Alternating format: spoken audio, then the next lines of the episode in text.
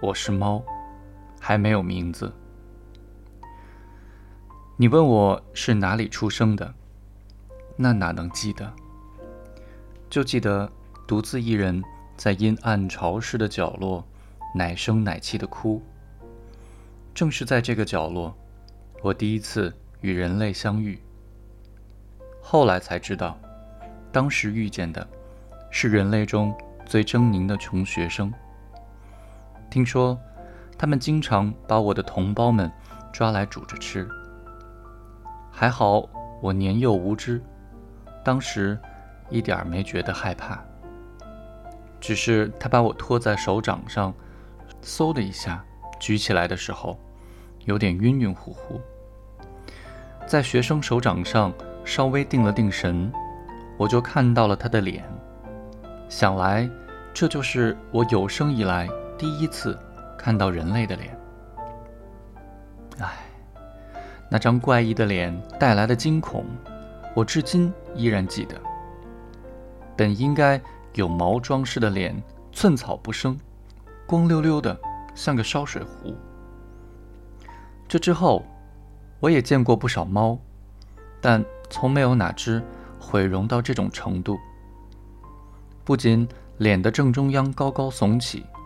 下面的洞穴还时不时噗噗地喷出白烟，那白烟太呛了，简直要把我熏个半死。后来才得知，原来那就是人类抽的香烟。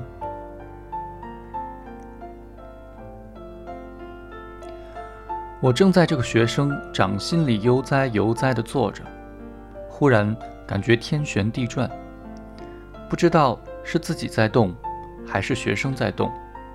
总之，转得我头晕目眩，直犯恶心。看来真的要去见阎王爷喽。我正感到绝望，只听“咚”的一声，我硬是被砸到了地上，摔了一个眼冒金星，当场昏了过去。苏醒过来，发现学生不见了。身边众多的兄弟姐妹消失了，就连至关重要的老妈都不见了踪影。我定了定神，发现自己已经身处一个全新的地方。这地方比最初的角落亮多了，强光刺得眼睛都睁不开。目前发生的一切都太诡异了，我嘀咕着，想试着慢慢往外爬。这一爬不要紧，全身哪儿都痛。这才发现，我被学生从稻草堆一把甩进了竹林里。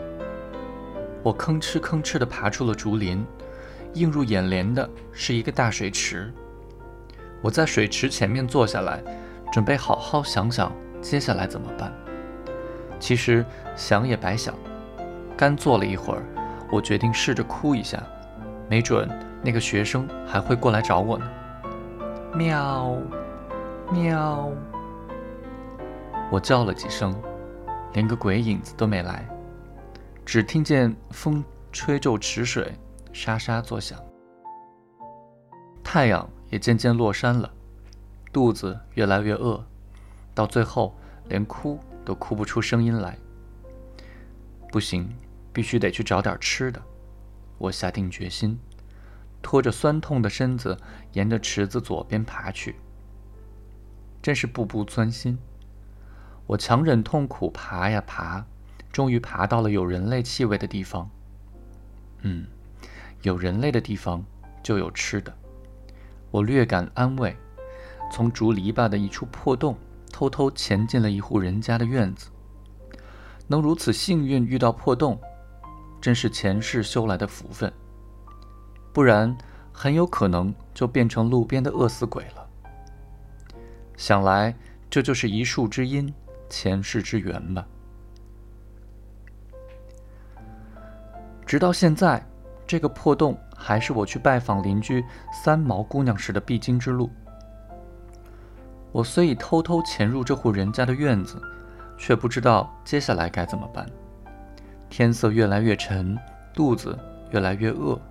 气温越来越低，眼看着就要下雨，已经没有时间磨蹭了。总之，先去那边明亮暖和的地方吧。我继续走着，现在回想起来，当时已经走进了他们的房间里了。在这里，继那个学生之后，我第二次与人类打了照面。首先看到的是女仆，女仆比学生更残忍。看到我第一眼，就抓着我的脖子，二话不说把我扔出了房间。我痛苦地闭上眼睛，心想：这次是死是活，只能听天由命了。可是寒冷和饥饿已经激起了我的求生欲望。既然没摔死，我就趁女仆不注意的时候。再次偷偷溜进了厨房，自然不一会儿又被扔了出来。就这样，他扔一次，我回去一次；扔一次，回去一次，来来回回，至少重复了四五次。也就是从这以后，我打心眼里讨厌女仆，直到偷走了她的秋刀鱼作为报复，才算狠狠地出了一口恶气。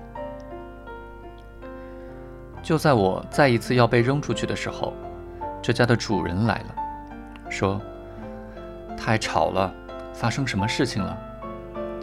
女仆就拎着我，冲着主人说：“这只小野猫太讨厌了，总是往厨房跑，赶了好几次都赶不走。”主人捻着鼻子下面的几根黑毛，端详了我几眼，说：“那就留在家里吧。”接着。扭头回房间了。看起来主人是个沉默寡言的人，女仆好像很不情愿似的，气呼呼的把我扔进了厨房。就这样，我才算在这所房子里安了家。我一天也见不上主人几面。听说他的职业是教师，每天从学校回来就钻进自己的书房。基本上进去了就很少出来。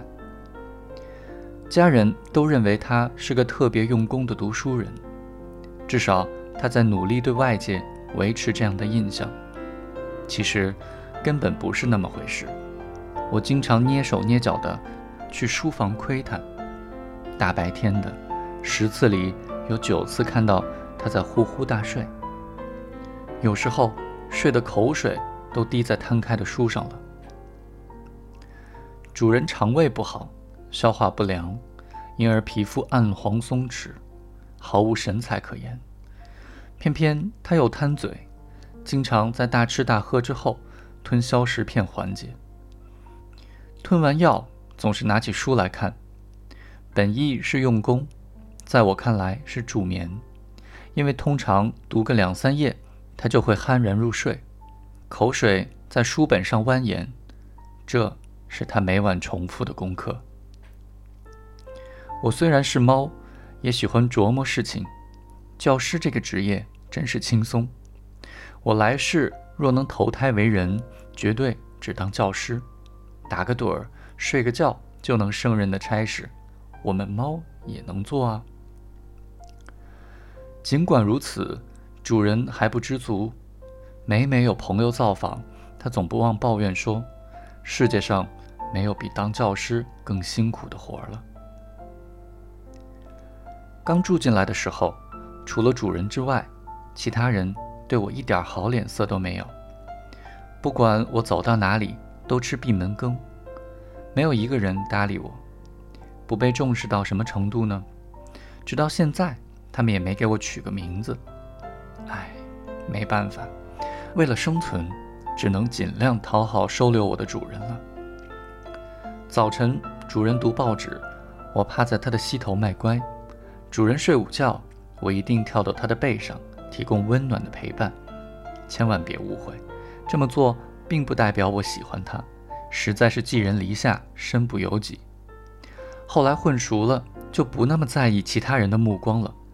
早晨驻守盛热饭的木桶之上，晚上不离暖炉旁边。晴天的时候嘛。当然是趴在走廊上晒着太阳打盹儿，爱自己才最舒坦。不过我最喜欢的还是晚上偷偷钻进小孩子的被窝里睡觉。主人有两个孩子，一个三岁，一个五岁，两人睡一张床。我的目标是钻进两人身体之间，寻一个安眠之所。如果不巧把他们其中一个弄醒，那就倒霉了。小孩儿，尤其是那个岁数小的，不管多晚，一定会拖着哭腔大叫：“猫来了，猫来了！”紧接着，我那个患神经性消化不良的主人一定会迅速从隔壁跑过来把我赶走。前几天还为此用尺子狠狠打了我的屁股。越发觉得他们实在太过随性，尤其是跟我一起睡觉的那两个小孩，简直无法无天。来兴致了，随手就把我拎起来个倒立，或者无端端往我头上套个袋子，抓起来甩到一边，甚至塞到黑洞洞的炉子里。可是我只要一反击，就会被他们全家追得满屋跑，大家迫害。前几天。我刚想在榻榻米上磨磨爪子，不巧被女主人发现了。她大发脾气，死活不再让我进客厅。就算看着我在厨房地板上冷得直打哆嗦，她都无动于衷。